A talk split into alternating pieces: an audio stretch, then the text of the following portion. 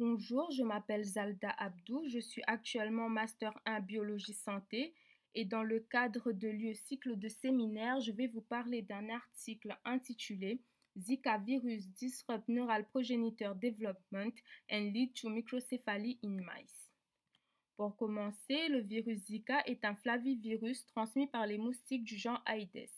Il est répandu en Asie et en Afrique et a récemment émergé en Amérique centrale et en Amérique du Sud. Silencieuse chez la plupart des personnes infectées, la maladie reste le plus souvent bénigne et peut durer jusqu'à une semaine. Cependant, chez le fœtus, le virus pourrait en revanche être à l'origine d'une malformation sévère, la microcéphalie, qui est responsable d'un retard mental irréversible. De plus, on sait que pour le développement normal du cerveau des mammifères, il est essentiel d'avoir un timing précis de la prolifération, la différenciation des cellules progénitrices neurales, la migration et la maturation neurale. Or, la perturbation de ces processus entraîne des troubles cérébraux du développement, notamment une microcéphalie. L'hypothèse qui se dégage de l'article, c'est que le Zika infecte le cerveau embryonnaire de la souris et affecte le développement du cerveau. Les auteurs euh, avaient plusieurs objectifs. Chez le, chez le modèle animal mammifère, ils voulaient démontrer que Zika est capable d'infecter le cerveau, évaluer l'association entre l'infection Zika et la microcéphalie et analyser l'expression génique globale des cerveaux infectés. Pour cela, ils ont utilisé une souche asiatique du Zika, SZ01.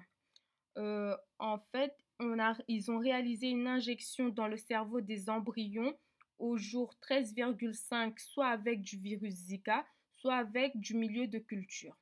Cinq jours après, ils ont réalisé des immunohistochimies, des colorations de Nice, des analyses d'ARN séquentiel et des PCR en temps réel. Pour commencer, l'infection du, du, cerveau embryonnaire a été vérifiée par PCR en temps réel et par immunohistochimie. La première figure représente les copies d'ARN euh, viral qui ont été déterminées par RT-PCR de cerveau entier.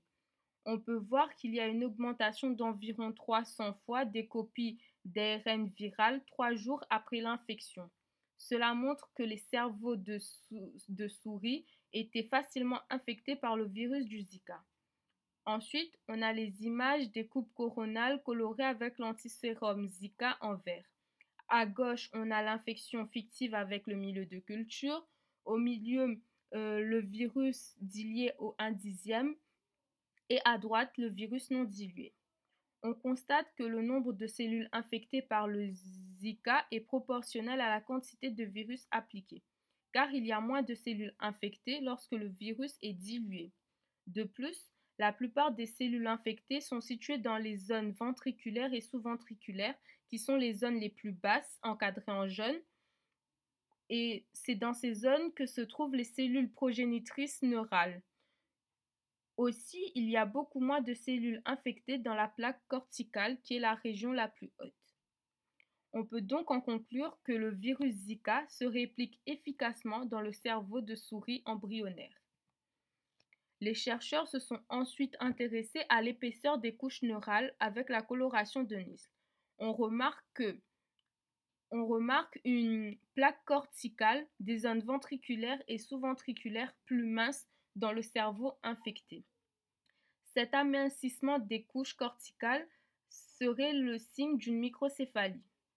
Puis, pour déterminer si la mort cellulaire contribue à la petite taille des cerveaux infectés, les auteurs se sont intéressés à la forme active de la caspase 3. En effet, on sait que l'activation séquentielle des caspases joue un rôle, euh, un rôle central dans le déclenchement de l'apoptose cellulaire. L'étude des coupes de cortex colorées avec la forme activée de caspase 3 en rouge et Zika en vert montre que de nombreuses cellules dans la zone intermédiaire et la plaque corticale sont fortement positives pour la forme activée de la caspase 3, trois jours après infection. Cela suggère que l'infection au Zika induit la mort cellulaire principalement dans les neurones. On peut donc en déduire que Zika cause une microcéphalie et la mort cellulaire. Enfin, pour étudier l'impact de l'infection au Zika sur l'ensemble du cerveau euh, en développement. Au niveau moléculaire, les chercheurs ont effectué des analyses du transcriptome global. En rouge, on a les gènes régulés à la hausse et en bleu ceux à la, euh, à la baisse. On constate une régulation à la hausse des gènes impliqués dans la réponse immunitaire, l'apoptose, la production de cytokines et la réponse aux cytokines. Cela suggère que les cytokines jouent un rôle essentiel dans la pathogénèse de l'infection Zika.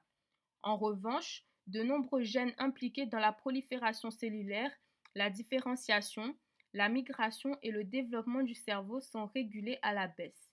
On peut donc en conclure que l'infection au Zika induit une réponse immunitaire et une dérégulation des gènes associés à la microcéphalie. Pour conclure, on a vu que le le virus Zika se réplique très efficacement dans le cerveau embryonnaire de souris. Euh, Zika infecte les cellules progénitrices neurales et provoque une microcéphalie. Enfin, l'infection Zika induit une réponse immunitaire dans le cerveau et l'apoptose des neurones. À la fin de l'étude, les auteurs avaient plusieurs objectifs tels que déterminer les, les conséquences à long terme d'une infection par le Zika, il serait également intéressant d'étudier si le Zika infecte les cellules souches neurales adultes et affecte la neurogénèse adulte. Enfin, euh, une étude plus approfondie des mécanismes cellulaires et moléculaires du Zika pendant le développement neural serait nécessaire. Les critiques que je, tire de, de, cet article sont tout d'abord les critiques positives. J'ai constaté que l'article était simple et clair.